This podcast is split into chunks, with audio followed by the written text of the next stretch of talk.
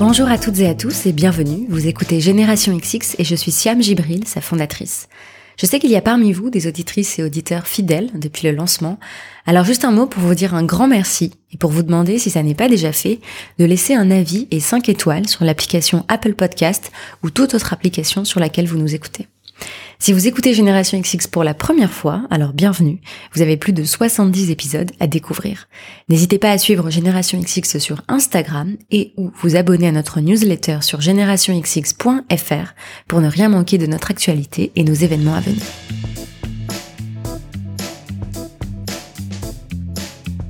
Aujourd'hui, j'ai le plaisir de partager avec vous ma conversation avec Clara Armand de Lille. Cet épisode a été enregistré à New York en octobre dernier et j'en profite d'ailleurs pour remercier à nouveau Fanny, qui écoute Génération XX depuis les États-Unis, de nous avoir permis d'enregistrer au consulat. Depuis quelques années, Clara habite à Lisbonne, où elle a fondé Third Eye Media, sa propre agence de relations presse. Avant cela, Clara a étudié aux États-Unis, puis en France, a travaillé à Londres et mené une vie à 100 à l'heure en tant qu'employée dans des groupes comme Google. Dans cet épisode, Clara nous raconte pourquoi il y a quelques années, quand elle travaillait à Londres justement, elle a eu besoin d'un changement radical de rythme de vie et qu'elle a déménagé à Lisbonne. Elle partage avec nous les apprentissages qu'elle a fait sur elle-même pour se recentrer, les enseignements du yoga qu'elle utilise pour manager. Elle nous parle aussi de négociation quand on est freelance, de burn-out, d'intuition et d'accepter l'imprévu. Très bonne écoute. Bonjour Clara. Bonjour. Tu es franco-américaine, c'est ça? Oui.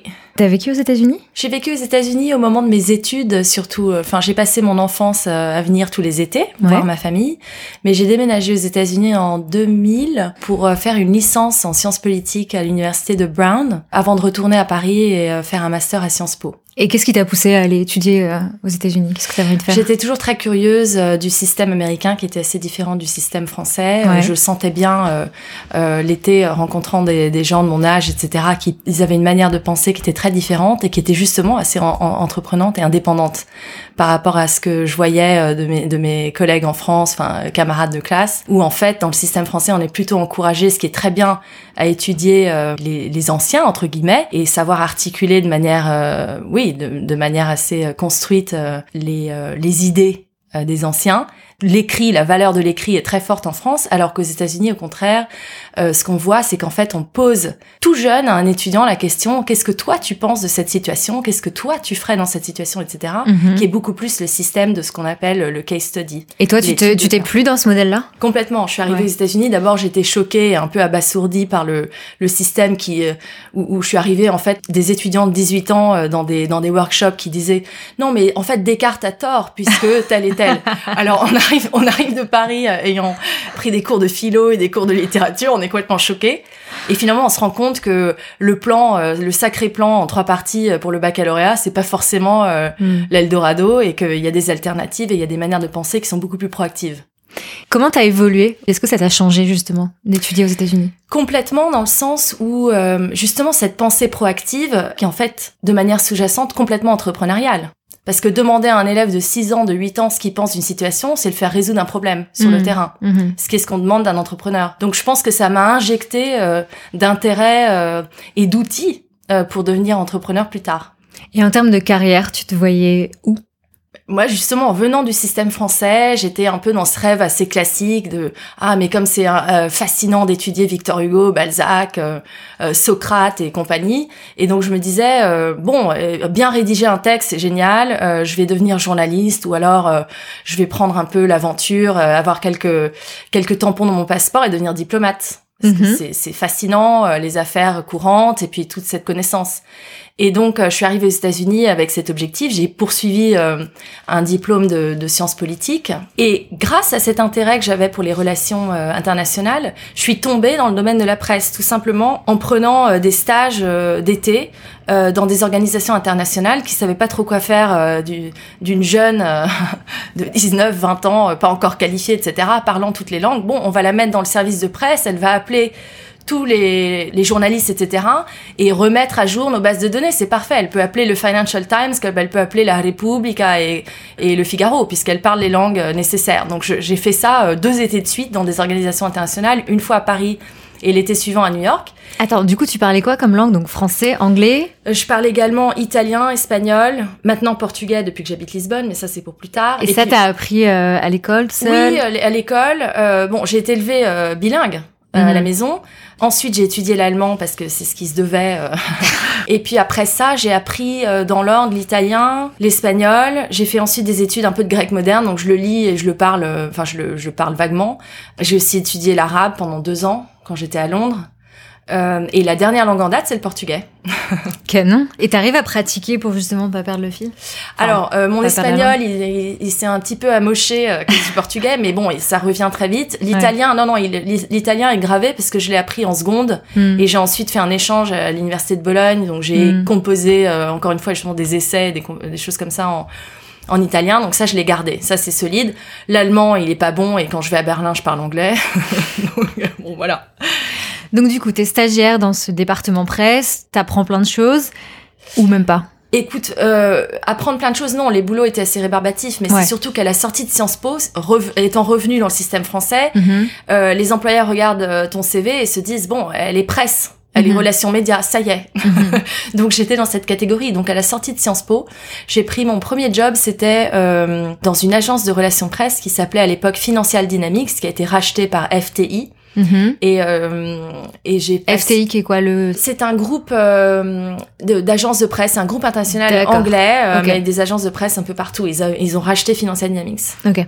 J'ai passé un an là-bas, à Paris, à la sortie de Sciences Po, et j'ai appris énormément euh, dans la première année tous les tenants et aboutissants des relations médias, euh, comment contacter un journaliste, comment le pitcher, rédiger un communiqué de presse, gérer les attentes des clients, etc. On travaille avec des grands clients dans le domaine de la finance et un ou deux dans la tech, justement. Et ça, du coup, tu dirais que t'es tombé dedans un peu par hasard? Oui, c'était en fait euh, les stages m'avaient donné une, une, vague curiosité sur comment marche une, euh, une newsroom. Mhm. Parce que euh, j'avais découvert au fil de mes coups de fil pour euh, justement mettre à jour les bases de données qu'il y avait des journalistes, il y avait des éditeurs au-dessus, et donc ça m'a fait commencer à comprendre un petit peu euh, de manière indirecte comment marchait justement ce système de vendre une histoire mhm. et comprendre la différence entre le journalisme d'investigation qui est presque inexistant aujourd'hui et justement tout ce marketing et cette communication sous-jacente qui se passe et la sollicitation constante des newsrooms par des gens qui exercent la profession que j'exerce aujourd'hui qui est donc euh, consultante en communication et relations presse. Donc ça, c'était la première puce à l'oreille. Du coup, j'ai, en sortant de là, à la fois euh, le marché du travail français me catégorisait comme euh, quelqu'un ayant des, une expérience en presse, parce que c'est mhm. très français de voir une expérience et dire ok maintenant cette personne est rentrée dans cette mhm. catégorie, mhm. alors que bon c'est très différent ici par exemple. Donc ça c'était une des premières raisons et la deuxième raison c'est que j'avais justement trouvé un peu un intérêt à mieux comprendre etc. Et je m'étais dit la meilleure manière d'apprendre rapidement à mieux dominer ce, ce, domaine, à mieux le comprendre et, euh, et être une, euh, une, une, valeur ajoutée dans, dans cette industrie, c'est d'aller du côté consultant et non pas chez l'annonceur. C'est ce que je m'étais dit et quelqu'un aussi euh, un peu plus âgé que moi m'avait donné ce conseil et c'était un très bon conseil. C'est-à-dire d'être consultant ou chez l'annonceur C'est euh, l'idée de rejoindre euh, la direction de la communication au sein d'une boîte chez mhm. l'annonceur mhm. versus rejoindre une agence de presse qui conseille les boîtes. Donc je me suis dit si j'étais du côté conseil, euh, j'aurais une multitude de clients à conseiller, donc probablement j'apprendrais plus vite, j'aurais des cas de figure différents et variés, etc. Et donc euh, j'ai fait ça pendant un an. Mhm. Et après ça, par hasard, j'avais rencontré une une, une américaine euh, à Paris qui était un peu plus âgée que moi. À l'époque, j'ai 24-25 ans, donc elle avait 50 plus, disons. Mhm. Et elle était recruteuse chez Google. Je l'ai rencontrée à un dîner euh, comme ça, etc. Elle me dit ah mais attends, euh, moi je cherche quelqu'un pour le bureau de Paris pour être responsable de la com, etc. Et là, j'ai été lancée dans un processus de recrutement de Google qui a duré cinq mois et, et j'ai eu neuf entretiens. Euh, à l'époque. Et en fait, euh, ça a commencé par justement être euh, postulé, si tu veux, pour le, le, poste de Paris. Mais ensuite, le processus de recrutement m'a redirigé vers Londres. D'accord. Pour un poste pan-européen en communication produit. Et donc, j'ai pris, après un an à travailler chez FTI, j'ai pris mes valises, mon courage à deux mains et je suis partie à Londres. C'était quoi ton caractère? Comment t'étais en tant que jeune diplômée? Est-ce que t'avais très envie d'avancer Est-ce que tu étais un peu introverti, extraverti Comment t'étais euh, Alors j'étais pour commencer euh, sur le marché du travail assez terrorisée parce que les relations presse c'est quelque chose où on peut pas se tromper. À la fois au niveau des clients parce qu'on on peut pas arriver euh, euh, et, et donner des mauvais conseils aux clients. C'est quand même les clients qui nous payent pour une Mhm. expertise et surtout au niveau des journalistes. Enfin, je veux dire, envoyer une info euh, trop tôt, euh, ça peut avoir des conséquences catastrophiques, surtout si- s'il s'agit par exemple d'annonces financières Mhm. ce genre de choses. Mhm. Donc assez terrorisé parce qu'on avait des clients assez seniors et euh, et ça pouvait être euh, un peu des questions euh, en fait super stratégiques pour les sociétés pour lesquelles on travaillait. Et en même temps, super ambitieuse, super envie de, mais pas euh, pas une ambition agressive, une ambition. euh, j'ai envie d'avancer, Mhm. j'ai envie d'apprendre à fond, euh, j'ai envie de pouvoir piloter un client moi-même euh, du haut de mes 25 ans. Et ça, ça se manifestait comment cette ambition? Euh, je travaillais super dur, j'étais super consciencieuse, très similaire à comme j'étais dans mes études. J'avais toujours envie d'avoir euh, euh, des, des excellentes notes, euh, d'être rapide, de comprendre les sujets. Je supportais pas de pas comprendre un sujet, donc je planchais dessus immédiatement si je le comprenais pas. Et euh, très consciencieuse, euh, super synthétique, super organisée, d'une organisation euh, implacable. Les, les bullet points, les recaps, enfin je faisais des récapitulatifs pour mes, mes chefs, tout était organisé, je voulais pas qu'il y ait d'oubli, etc. Ce qui m'a en fait, oui, ce qui m'a permis en fait de devenir assez utile à mes euh, à mes seniors quand j'étais chez FTI et ce qui m'a sauvé quand je suis arrivée chez Google. Je suis arrivée chez Google, on m'a dit euh, une semaine de com chez Google, c'est un mois euh, dans une autre boîte et c'était complètement le cas. Je suis arrivée, on avait une équipe de 15 personnes pour s'occuper de la com Europe. Euh, je crois que six mois plus tard, on était 40 et euh, un an plus tard, on était 80. On était euh, violemment sous- sous-staffés quand je suis arrivée Mhm. et on avait du boulot pour trois chacun. Mhm. Donc tu le disais, beaucoup de travail, très consciencieuse, proactive aussi. Dans les grandes boîtes et même dans les petites boîtes d'ailleurs, on pense souvent qu'il n'y a, pas dans les petites boîtes, mais il y a aussi, il y a quand même pas mal de jeux de politique, de faire savoir ce que tu fais. Est-ce que c'était le cas pour toi et est-ce que t'as t'es rentré un peu dans ce jeu aussi? Alors, euh, chez Google, euh, dans mes débuts chez Google, il n'y avait pas le temps pour ça. Mhm. Les gens devaient abattre des arbres, comme on disait, et on avait tellement de choses à faire, etc. On avait pas une semaine se passait sans avoir pas un, pas un seul lancement produit, mais plusieurs. Mhm. Et donc ça, c'était des choses que nous, en tant qu'équipe pan-européenne, on devait coordonner dans de multiples marchés, en multiples langues, pratiquement en temps réel. Donc il n'y avait pas le temps pour ça. Mais effectivement, euh, au fur et à mesure que les équipes se, se sont étoffées, à la fois les équipes de com et toutes les autres équipes, la société s'est consolidée, les rôles et les délimitations des rôles se sont aussi consolidés, et du coup, euh, tout ce que tu mentionnes autour de la politique a commencé à faire surface euh, Mhm. parce que il n'y a pas de secret, personne n'échappe à ça euh, quand on quand Mhm. on grandit et quand on se consolide. Et donc moi, j'ai passé en fait euh, mes premières années chez Google étaient absolument fascinantes. Euh, j'ai adoré et euh, je travaillais euh, en direct avec Jessica Powell qui est euh, fait, enfin qui a fait un bout de chemin et qui est devenue finalement DIRCOM global de Google et qui a la semaine dernière lancé un livre qui s'appelle The Big Disruption Mhm. et qui est euh, disponible gratuitement sur Medium. Elle a écrit ça en fait justement parlant de la monoculture hyper masculine dans la Mhm. Silicon Valley et les sociétés Mhm. comme Google, etc. Et donc tout ça pour dire que la culture euh, a changé rapidement et on peut pas y échapper. Euh, donc je, comme je disais, j'ai passé des années. Mes premières années chez Google étaient géniales. Les, les, la dernière année, je dirais, euh, était justement beaucoup plus politique, etc. Et c'était quelque chose qui euh, dans lequel je me sentais pas à l'aise. Je suis pas rentrée dans le jeu. Ce que j'ai fait, c'est que j'ai rejoint une autre organisation qui m'a permis de re-rentrer dans le bain, de euh, changer le monde, raconter des histoires euh, sur des produits et des services qui changent le monde, euh, des choses réellement visionnaires, etc. En rejoignant Axel Partners, qui était, euh, enfin qui est un fonds de capital investissement basé dans la Silicon Valley et qui a un bureau à Londres. Donc je les ai rejoints pour monter la fonction communication Europe. Et c'était un job qui était en partie développer le profil des partenaires investisseurs Mhm. européens basés à Mhm. Londres Mhm. et en partie, et surtout, c'était je dirais 60% du job, soutenir les sociétés portefeuilles euh, dans lesquelles on investissait. Donc vraiment faire un travail de communication proactive sur les levées de fonds qui était absolument fascinant. C'était 2011-2012. C'était euh, l'époque où en Europe, euh, lever des fonds et encore plus lever des dollars californiens, c'était absolument du jamais vu. Mhm. Aujourd'hui, on est dans un écosystème où l'accès aux fonds est beaucoup plus facile. Euh, mais en 2011-2012, euh, enfin, vous décrochiez votre téléphone euh, pour donner une info pareille euh, un journaliste, que ce soit le Wall Street Journal, le, les Échos, euh, Corriere della Sera ou El País, les gens sautaient dessus et, euh, Mhm. et donc c'était euh, c'était en fait un job assez stratégique et super amusant. Et donc pour revenir ce qui t'a fait sur ce qui t'a fait euh, passer justement de Google à ce fonds d'investissement. Donc comme tu le disais, il y a euh, le côté politique qui est un peu entré en jeu. Est-ce qu'il y a d'autres choses aussi qui t'ont fait euh, changer de job? Euh, J'avais toujours en tête, de manière intuitive et instinctive, que le plus euh, de diversité on peut euh, avoir aux sources de soins en tant que professionnel de communication, le mieux on fait son job. Donc mon instinct m'avait justement fait prendre un job d'abord de consultante, ensuite un job chez Google où on avait une multitude de produits à relayer dans une multitude de marchés, etc. Mais je dirais qu'une des autres raisons qui m'a fait vouloir partir de chez Google et rejoindre Axel, où il y avait tellement de sociétés portefeuilles différentes, c'est justement ça, c'est que arrivé à 3-4 ans chez Google, je commençais à voir euh, que j'apprenais euh, moins moins rapidement, le cycle d'apprentissage, la courbe d'apprentissage était moins moins élevée et j'avais envie de challenge. Et donc à ce moment-là, il est comment ton style de vie? Bah, mon style de vie est oui euh, complètement euh, je dirais euh, euh, à 100 à l'heure. Euh, c'est bien que tu la demandes justement à la phase de, dans laquelle euh, enfin pendant laquelle je travaille chez Axel puisque c'est à ce moment-là que j'ai justement euh, décidé de faire une formation euh, pour devenir professeur de yoga. Euh, donc, euh, je- j'ai toujours, euh, depuis mon enfance, dansé. Euh, j'ai toujours été assez euh, sportive, etc.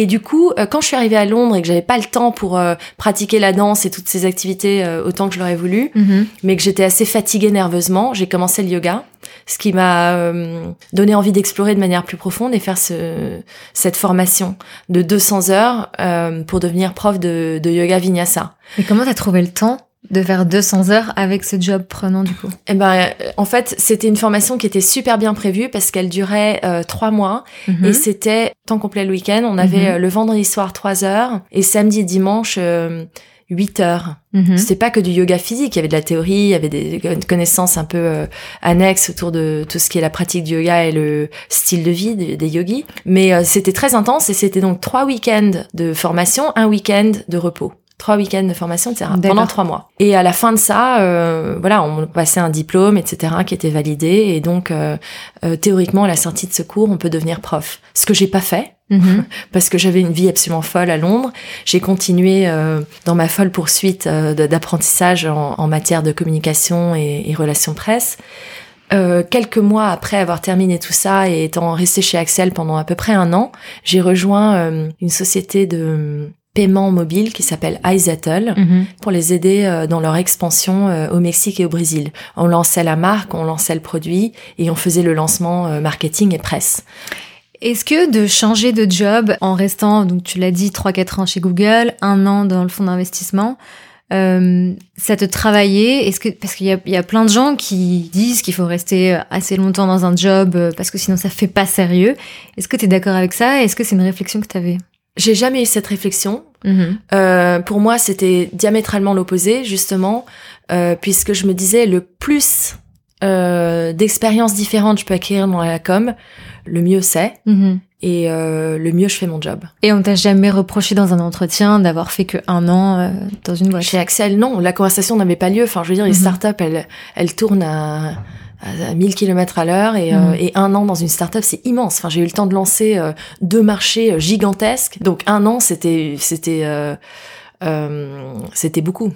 Est-ce qu'il y a des gens qui t'ont aidé dans ta carrière, qui t'ont aidé à prendre des décisions, ou qu'est-ce qui t'a en tout cas nourri pour choisir euh, ton parcours? Euh, beaucoup mon intuition. Mhm.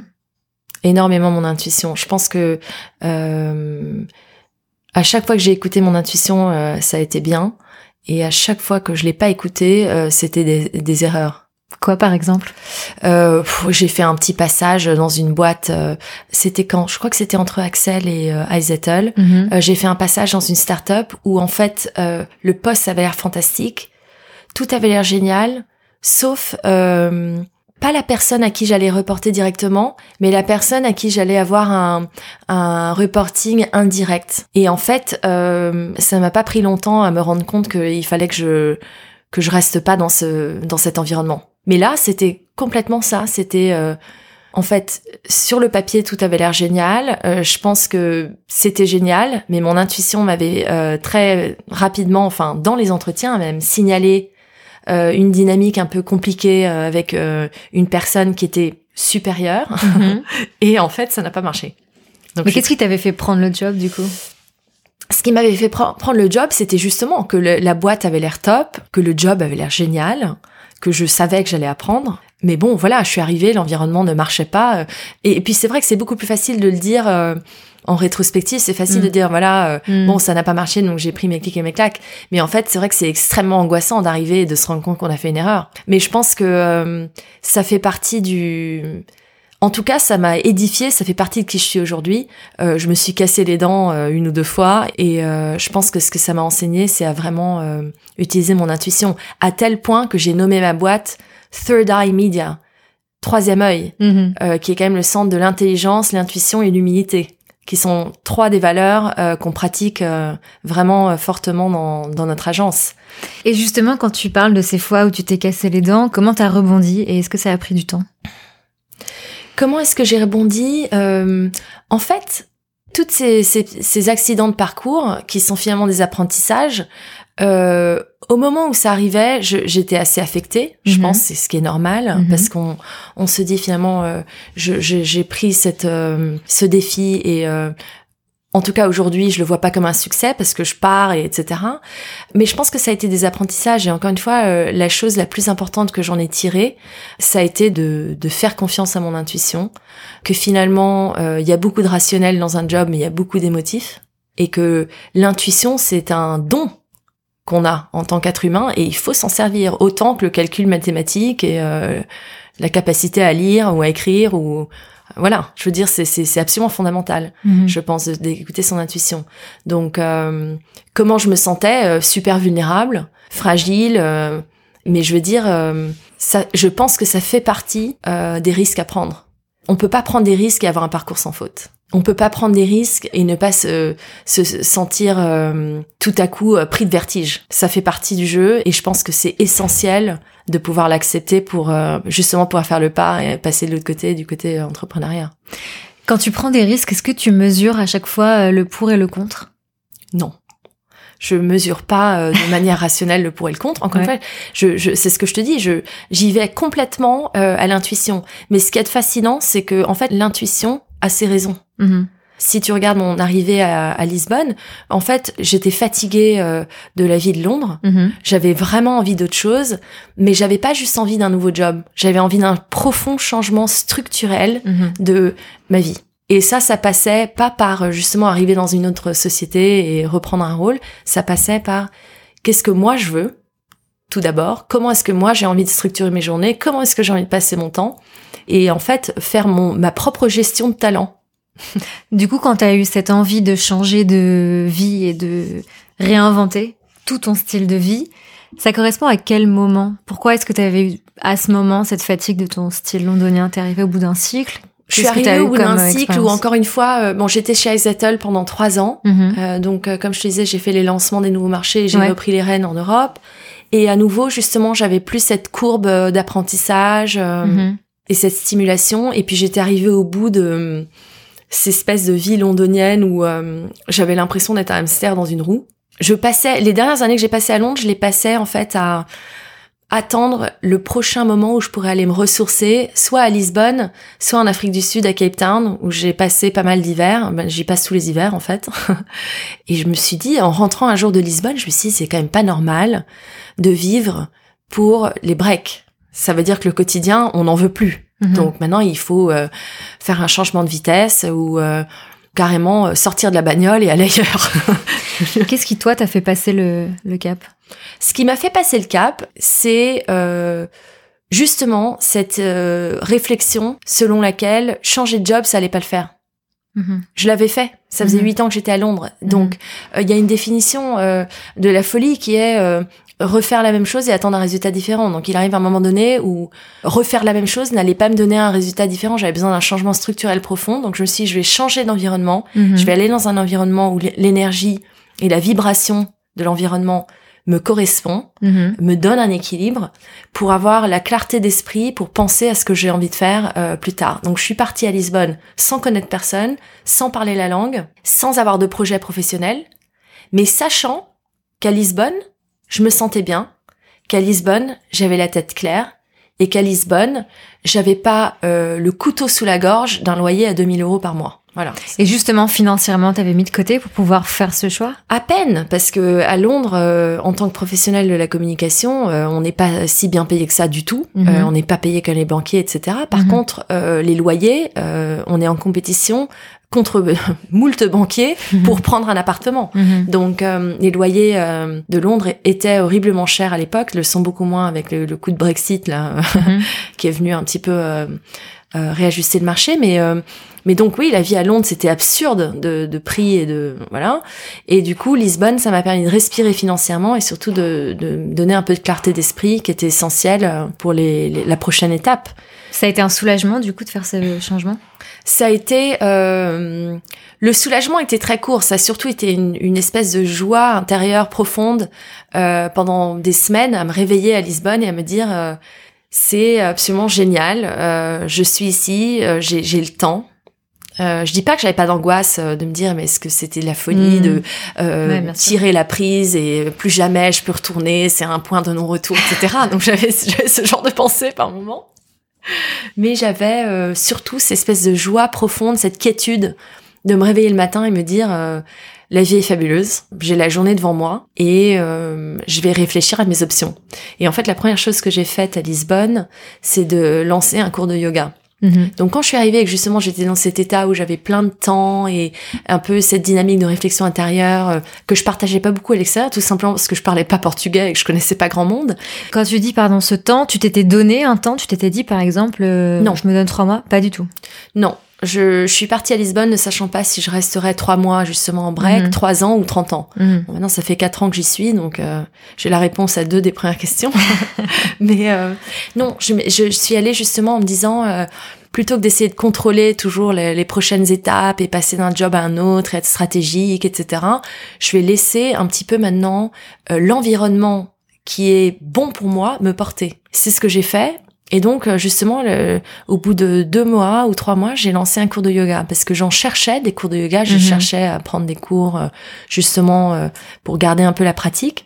Et en fait, j'ai pas trouvé beaucoup de cours ou j'en ai pas trouvé du tout qui correspondaient à ce que j'avais à Londres, le cours de vinyasa un peu dynamique, etc. Donc, quand j'ai trouvé un studio qui acceptait de me prendre comme prof, je me suis dit, je vais donner le cours de yoga que j'aimerais prendre. Celui-là qui va me guérir, qui va me garder euh, dans une dynamique euh, corporelle euh, qui me fait du bien. Et comme on sait que le corps euh, et le mental sont tellement liés, je dis, je vais l'offrir ce cours dans cette ville. On va voir qui vient. Mhm. Et donc le cours a mis un peu de temps à, à s'étoffer, mais euh, j'avais euh, deux copines que je m'étais faites entre temps, qui étaient portugaises, qui sont venues euh, de manière religieuse toutes les semaines. et voilà. Et ensuite le cours s'est étoffé. Et bon, maintenant voilà, il est, il est rempli, c'est top, etc. Oui, parce que quatre ans plus tard, tu continues toujours à le faire, en fait. Je continue à donner ce, ce fameux cours de yoga tous les lundis soirs, ce qui est, ce qui est canon. Mais entre temps, j'ai euh, j'ai lancé euh, Third Eye Media, donc Ouais. qui est mon agence de, de Ouais. relations presse. Et donc, on en avait discuté. euh, Enfin, ça s'est fait un peu par hasard au final, parce qu'en fait, tu avais des demandes, euh, Oui. donc de faire des relations presse pour des boîtes qui avaient des communications à faire en Europe, c'est ça? Mhm. Et qui du coup te contactaient parce qu'elles avaient été en contact avec toi avant, et donc tu t'es dit, bah en fait, euh, pourquoi pas le faire de manière freelance, c'est ça? Exactement. En fait, euh, j'ai développé l'activité de manière complètement organique. Donc, quand je suis partie de Londres, je suis un petit peu partie par la porte arrière, euh, n'updatant pas mon LinkedIn et ne le disant pas à grand monde. Donc, pendant les mois qui suivaient, je recevais justement des demandes un peu spontanées. Euh, Ah d'accord, donc les gens savaient pas que t'étais partie en fait. Initialement, non. D'accord, Euh, bah, il y a eu un décalage en temps Ouais, où j'ai communiqué après quelques mois. d'accord. Mais initialement, non. Et donc, euh, en fait, pendant toute la période où je suis arrivée, je recevais de temps en temps des demandes. Ah, euh, je suis une start-up anglaise. On a, on a besoin de faire un peu des médias en France. Qui, Mhm. À qui est-ce que je devrais m'adresser euh, Mhm. euh, chez aux Échos ou au French Web, etc. Où on est une start-up allemande, on, on se lance aux États-Unis, quelles sont les bonnes agences de presse à New York, etc. Et donc euh, je, je, me suis rendu compte parce que c'était des demandes que je recevais tout le temps euh, quand j'étais à Londres à plein temps. Et là, je me suis rendu compte qu'il y avait un, quand même une, une récurrence. Il n'y avait pas une semaine qui passait sans que je reçoive une, demande, une mhm. question, etc. Mhm. Et donc, au bout d'un moment, quand je me sentais un peu plus établie à Lisbonne, je me suis dit bon, bah, la prochaine personne qui m'approche, je vais la pitcher et on verra bien. Et donc, j'ai gagné mon premier client la deuxième personne, deuxième client, troisième personne, troisième client. Je me suis dit, bon, peut-être que j'ai, euh, il y a quelque chose à faire ici, parce que là, tout à coup, c'est l'été, j'ai les mains pleines, j'ai trois startups, euh, une allemande euh, et deux, deux anglaises que j'aidais tout à coup. voilà, donc je, je m'amusais. Qu'est-ce que tu leur disais pour justement qu'ils te fassent confiance? Est-ce que tu disais que tu étais seule à Lisbonne ou pas du tout? Si, non, mais je, je leur disais, euh, je leur disais euh, de manière complètement transparente que j'avais euh, presque dix ans d'expérience en communication, enfin stratégie de communication et relations mhm. médias à Londres, mhm. que j'avais décidé de déménager à Lisbonne où j'avais en fait développé une activité de freelance, ce qui était exactement le cas. Et bon, comme en l'occurrence les trois startups avaient besoin de relations médias à Londres, c'était complètement naturel euh, elles me faisaient entièrement confiance et elles avaient raison de me faire confiance parce que je connaissais très bien la presse et donc euh, tout se passait bien. Et c'était donc la première fois que tu étais en freelance? Première fois que j'étais en freelance. Donc il y a eu la problématique de combien je facture ma prestation? Oui, mais qui n'était pas vraiment une problématique qui m'a pris beaucoup de temps à résoudre puisque euh, avec 8 ou 9 ans euh, d'expérience à Londres, j'avais recruté énormément d'agences mhm. de presse, donc je connaissais les tarifs euh, en Europe, etc. Et puis et je savais surtout ce que ce que les, les, sociétés avaient envie d'acheter en termes de services. Quelle était la valeur ajoutée? Parce que j'avais été de l'autre côté de la barrière pendant des années. Il y a toujours des négociations. Enfin, aujourd'hui, on est une société de quatre euh, professionnels. Mm-hmm. bon, on est plus établi à Lisbonne, etc. On a on a des négociations, bien sûr. Euh, que ça soit pour renouveler des contrats avec des clients ou prendre de nouveaux clients, etc. Euh... Est-ce qu'il y a des choses que tu as apprises à ce sujet? Parce que je sais qu'on est beaucoup à devoir justement euh, prospecter, euh, ne pas lâcher quand on a des tarifs et qu'en face, euh, le client a pas forcément le budget. Est-ce que là-dessus, tu as des conseils que tu aimerais partager? Oui, j'ai des conseils. Je pense que généralement, si on va perdre un client à cause du prix, c'est qu'il n'a pas compris la qualité du service que vous offrez. Mhm. Moi, euh, ce que je pense qui est très important, c'est qu'on attache une valeur à un service et le service n'est pas en solde et surtout l'expertise et l'expérience de la personne derrière n'est pas en solde. Mhm. Il n'y a pas de rabais sur euh, 10 ans d'expérience pan-européenne. Si vous ne voulez pas les payer, euh, vous pouvez prendre, mais ça sera autre chose. Vous pouvez prendre autre chose, ça sera un autre tarif, mais ça sera autre chose. Mhm. Voilà, donc je pense que quand on est consultant, ce qu'on vend, c'est une prestation. Dans la prestation, il y a une attente de qualité, mais il y a surtout le fait qu'on achète tout l'intangible de l'expérience d'une personne. Voilà. Et ça, je pense que c'est très important euh, de souvenir de ça au moment des négociations euh, bien sûr de savoir lâcher du lest quand il y a un client qu'on trouve, euh, enfin ou une marque, etc. qu'on trouve fascinante. Ou par exemple, il peut m'arriver maintenant, puisqu'on a une équipe euh, de quatre et que j'ai trois jeunes qui sont toutes des jeunes femmes qui travaillent avec moi, d'avoir envie d'accepter de prendre un client sous des conditions que j'aurais pas prises si c'était moi en direct, mhm. mais je sais que mes mes employés vont apprendre, elles vont se développer. Donc l'entreprise ou moi-même, on va faire le sacrifice entre guillemets ou on va euh, être euh, flexible parce qu'il y a une euh, un avantage pour l'équipe, un avantage pour l'individu que j'ai recruté et que j'ai envie de voir grandir, de d'aider à équiper pour devenir un professionnel en tant que tel et, voilà. Mmh. Donc ça, je pense que c'est important. Ça, c'est un des cas de figure où je suis assez, enfin, où je peux être plus flexible sur, sur les, les prix, etc. Mais en termes général, je pense que c'est important de, d'avoir une idée claire de la valeur du service qu'on apporte. Mhm. Et je pense que aussi, euh, de manière un peu plus mystique ou intuitive, euh, pour revenir un peu au, yoga, etc., c'est de, c'est l'idée selon laquelle, euh, si c'est fait pour se faire, ça va se faire, justement. le prix ne devrait pas être une barrière, le prix devrait être, faire partie du package de choses dont on a, en fait, on est content d'acquérir. Mhm. Vous voyez ce que je veux dire? Il y a cette mhm. personne, il y a cette qualité, etc. Bon, il y a un prix attaché. Mhm. C'est en fait, c'est presque comme de dire, euh, est-ce que je vais acheter euh, un manteau de luxe ou est-ce que je vais acheter un manteau? On sait ce qu'on achète. Quand on achète de la bonne qualité, on sait ce qu'on achète. Et on sait aussi qu'il n'y a pas de rabais sur euh, une qualité, un savoir-faire et, par exemple, 120 ans d'expérience d'une maison de couture. C'est pas remplaçable. Voilà. Tu l'as dit, tu as maintenant des employés? Oui. Quand est-ce que tu as recruté ta première employée? En fait, beaucoup plus rapidement que je l'aurais imaginé, parce que j'ai travaillé pendant à peu près six mois. Mhm. J'étais absolument débordée. Mhm. J'avais ces trois clients euh, que je t'ai mentionnés plus tôt, et ensuite j'en ai eu deux ou trois autres qui avaient besoin de d'un coup de pouce, etc. Donc, euh, je me suis retrouvée euh, avec à, un moment donné toute seule cinq clients, ce qui était beaucoup trop. En tout cas pour le style de vie que je m'étais promise d'essayer de, respecter un peu à, à Lisbonne. Et donc j'ai recruté Maria, ma première employée, euh, à peu près euh, au bout de oui six ou huit mois de d'activité.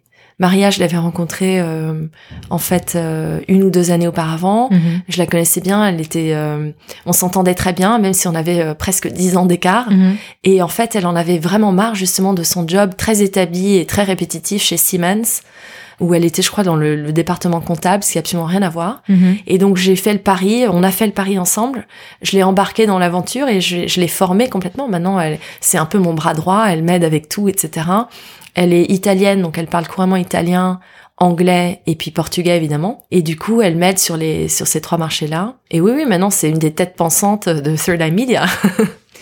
Le yoga, du coup, t'influence beaucoup aussi dans la façon dont tu travailles et notamment dans la façon dont tu manages aussi ton équipe. oui. Est-ce que tu peux me donner euh, Oui, alors plus je- d'exemples? Je, je pense que quand on étudie le yoga, on étudie, euh, enfin, la, et la philosophie du yoga, on étudie aussi un petit peu le, le système de pensée euh, de, Mhm. de l'être humain. Mhm. Et je pense qu'on a en fait euh, deux euh, émotions fondamentales. Mhm. C'est la peur et c'est l'amour. Et je pense que euh, la plupart des sociétés, sans même en être consciente, elles managent par la peur. Et pour moi, euh, c'est ça qui crée les burn-out. Parce qu'en fait, on surchauffe, on sursollicite quelqu'un, on l'injecte d'ad- d'adrénaline, quand déjà l'environnement est tellement stimulant et stimulé, la rapidité de la technologie, etc.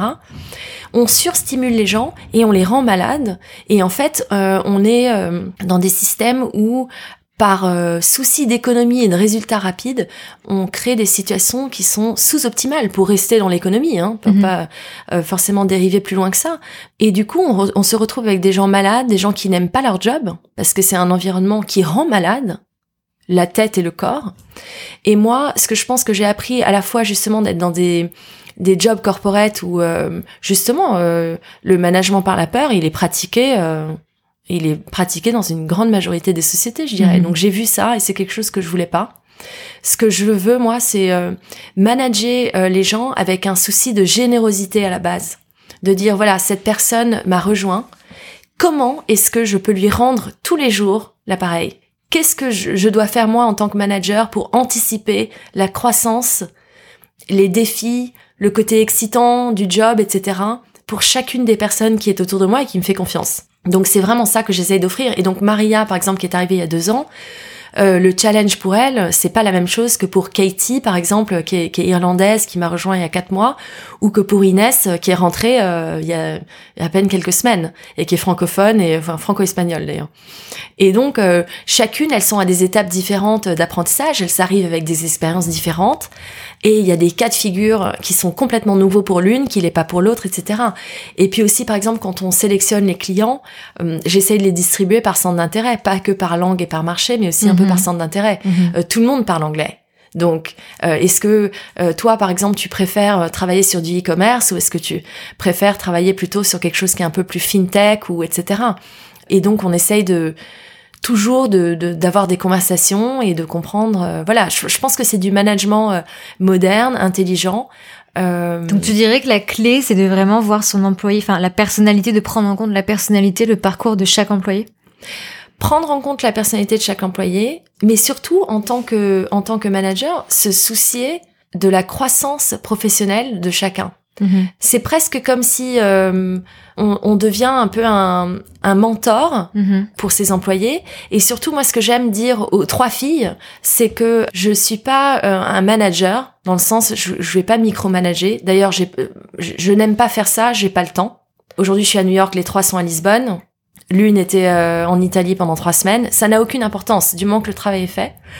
Mais la deuxième chose, c'est de fournir du, du leadership, donc de montrer la direction. Parce que la différence entre montrer la direction et micromanager, c'est que micromanager, c'est j'aimerais qu'on arrive à ce résultat, Mhm. voilà comment je le ferai et fais exactement ça. Alors que montrer la direction, c'est dire euh, voilà où j'aimerais qu'on arrive. On en reparle dans deux jours quand tu es arrivé là. Si tu as des questions, tu me les dis en amont parce que la deadline c'est dans deux jours, Mhm. donc ne la loupons pas. Mhm. Donc surtout si tu re- si tu as des obstacles ou des choses pas claires, demande-moi. Mais retrouvons-nous dans cette direction-là, cet objectif-là, et on en reparle dans deux jours. Je te laisse euh, le faire à ta manière. Et comme ça, les gens apprennent parce qu'ils doivent se poser des questions. euh, quelles sont les différentes étapes pour arriver à, à, à ce résultat euh, que je vais ensuite représenter euh, à Clara avant qu'on le donne au client, par exemple, ou Mhm. avant qu'on le donne aux journalistes, peu importe. Mhm. Mais ça, je, je pense que c'est, c'est très important. Et il y a beaucoup de livres, je trouve, sur le management qui sont complètement axés sur les résultats. Et justement, les résultats, c'est toute cette politique de la peur. Les résultats, ils viennent si l'énergie est bonne entre les gens. C'est presque comme de préparer un plat. Euh, si on est là à donner des ordres spartiates, euh, tout le monde va être stressé dans la cuisine, les gens vont se couper un doigt, etc. Mais préparer un plat quand on invite des gens à la maison, c'est complètement naturel. Et il y a justement cette espèce de symbiose ou alchimie qui se crée. Euh, le groupe, euh, un va couper des tomates sans demander, l'autre va lancer ça dans une poêle, et tout à coup, le plat est prêt. Et dans ce cas, pourquoi tu penses que c'est le management de la peur qui prévaut? Euh, Enfin, je- de la peur par la peur, je sais pas. tellement. Oui, le management par la peur, je pense parce que les, les sociétés sont archi compétitives, sont basées euh, complètement sur des sur la performance, le résultat, euh, euh, la limitation à outrance des coûts, etc. Dans un monde globalisé et complètement accéléré, c'est c'est c'est le cas. Enfin, en deux mots, hein, c'est de Mhm. manière très succincte, mais Mhm. je pense que c'est c'est généralement euh, ce qui motive le management par la peur. Et toi, la réussite pour ton entreprise, tu la vois comment? C'est quoi les critères qui sont importants pour toi? Euh, pour moi, la réussite, c'est qu'on, c'est qu'on ait une équipe euh, solide où tout le monde est en train de toujours euh, se sentir en pleine croissance et en plein défi, et où on arrive à délivrer des résultats géniaux pour nos clients, mais justement dans ce, dans cette, euh, cette optique de d'harmonie en fait. Et ça se sent parce que les clients le sentent évidemment quand on Mhm. est une équipe soudée, euh, on a envie de délivrer et dépasser les limites de ce qu'on leur a promis, etc. euh, Ce qui est souvent le cas. On, on a des super bonnes relations avec nos clients et la même chose avec des journalistes. Il y a des journalistes que, par exemple, euh, auxquels moi je parle depuis des années euh, et ils savent que quand je leur écris, c'est pour leur donner un, un sujet qui est, qui est génial, qui est exactement ce qu'ils veulent et, euh, et voilà. Donc, euh, quand on aime ce qu'on fait, quand on est dans un bon environnement, on aime ce qu'on fait. Et quand on aime ce qu'on fait, on le fait bien. Et t'as trouvé du coup ce nouvel équilibre, cette nouvelle façon de travailler qui est justement pas dans le burn-out, euh, la pression à Lisbonne en ayant justement euh, le yoga, une petite équipe que tu manages comme tu le souhaites? Est-ce que là t'as l'impression d'être arrivé à ce que tu cherchais? Oui, alors je pense que l'équilibre c'est le travail d'une vie et il y a des moments où on atteint l'équilibre, mais c'est pas euh, une situation euh, de fait. C'est Mhm. quelque chose à constamment euh, travailler. Et d'ailleurs, Mhm. le yoga euh, aide à voir ça de manière très claire parce que tout d'abord sur le tapis on bouge et donc l'équilibre est constamment en train de changer puisque le centre Mhm. d'équilibre change constamment. Donc au niveau physique on le sent. Et puis surtout on est beaucoup plus connecté aux fluctuations du mental et on est beaucoup plus à même de reconnaître les agitations du mental. Et on a surtout, on développe des outils qui sont la respiration, euh, la méditation dans le mouvement, etc., pour retourner à l'équilibre. Donc euh, oui, je, je dirais que avec tout ça euh, que j'applique euh, dans la société, dans le management, etc., l'environnement euh, que j'ai pu créer autour de moi et, euh, et dans la société est beaucoup plus équilibré pour moi. Après, est-ce qu'on a des périodes de feu et de gros stress, bien sûr, mais mais mais euh, c'est jamais des perdages de pédales entre guillemets. C'est c'est c'est des moments de feu parce qu'il y a quatre clients qui demandent un truc en même temps et euh, voilà euh, bon ça peut arriver ou je suis en train de sauter dans un avion et euh, un journaliste a publié un truc erroné et bon voilà c'est le genre de situations qui peuvent être super stressantes par moment mais qui sont pas euh, c'est c'est des stress circonstanciels c'est pas du stress structurel le fond Mhm. Qu'est-ce que tu donnerais comme conseil à des personnes qui seraient justement dans la période dans laquelle tu étais à Londres, qui ont l'impression qu'elles n'apprennent plus forcément, qu'elles sont arrivées au bout d'un cycle et qui ont envie de changement Ben, en fait, euh, je, je pense que le changement, c'est quelque chose qui est très personnel. La formule qui va marcher de Mhm. changement est très personnelle. Euh, moi, je, enfin, je sais pas si c'est le meilleur exemple à donner puisque justement, j'ai fait un peu un pari euh, qui était euh, en fait ce dont j'avais besoin, c'est-à-dire lâcher prise du contrôle et faire confiance au fait que là où je me sens bien, l'environnement dans lequel je me sens bien, va apporter des bonnes choses. J'avais euh, suffisamment d'économies pour le faire, euh, dans le sens où j'avais pas décidé de quitté Paris pour aller à Tokyo, qui est une des villes les plus chères au monde, etc. Mhm. Donc il y avait Mhm. quand même un tout petit peu de rationnel derrière, etc. Mhm. Mais il y avait beaucoup de, il est temps de d'accepter l'imprévu. C'était ça en fait. Euh, me mettre dans une situation où je me disais, maintenant il est temps d'accepter l'imprévu, euh, qui était pas possible à faire à Londres aussi pour des raisons financières. Je pouvais pas me dire, je vais aller au gré du vent pendant six mois et on verra bien à Londres avec un salaire, avec un, un loyer pareil, etc. C'était pas possible. Mais donc, je pense que les conseils à donner euh, dans le monde dans lequel on vit, c'est d'avoir une pratique. C'est pas obligé d'être le yoga, mais une pratique euh, qui vous recentre Mhm. et une pratique qui est presque une discipline et une pratique intense.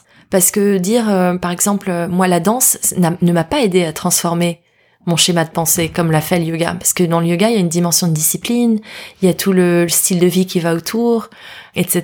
Et il Mhm. y a euh, se lever euh, à 9h30 du matin pour être sur son tapis à 10h un samedi alors que tout le monde a fait la fête. euh, la veille et ça, ça finit par s'immiscer et transformer la vie et en fait nettoyer les habitudes du corps et du mental.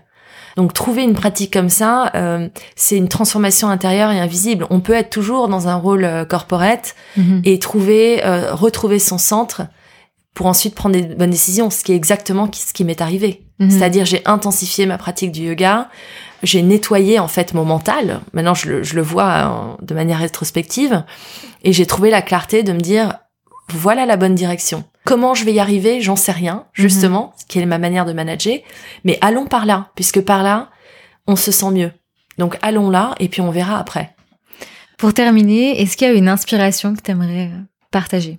Une personne, euh, un livre, une musique euh, oui, une personne et un livre que j'ai mentionné, qui est Jessica Powell, qui était Mhm. ma, ma première boss chez Google, qui est absolument incroyable, Mhm. euh, tant en tant que personne qu'en tant que professionnel et qu'en tant que manager, et qui est sortie euh, de chez Google par le haut en lançant euh, un bouquin, euh, The Big Disruption, qui, euh, qui en fait justement parle de la monoculture hyper masculine et cette espèce de culture de monopensée par, euh, par le, la data, les données euh, dans la Silicon Valley et qui a monté ça de manière très intelligente. C'est une satire, donc il n'y a pas de gens qui sont nommés, c'est complètement farfelu. Il y a des, chercheurs qui veulent aller sur la Lune, etc. Mais c'est une satire euh, des dynamiques euh, en, en place dans la Silicon Valley.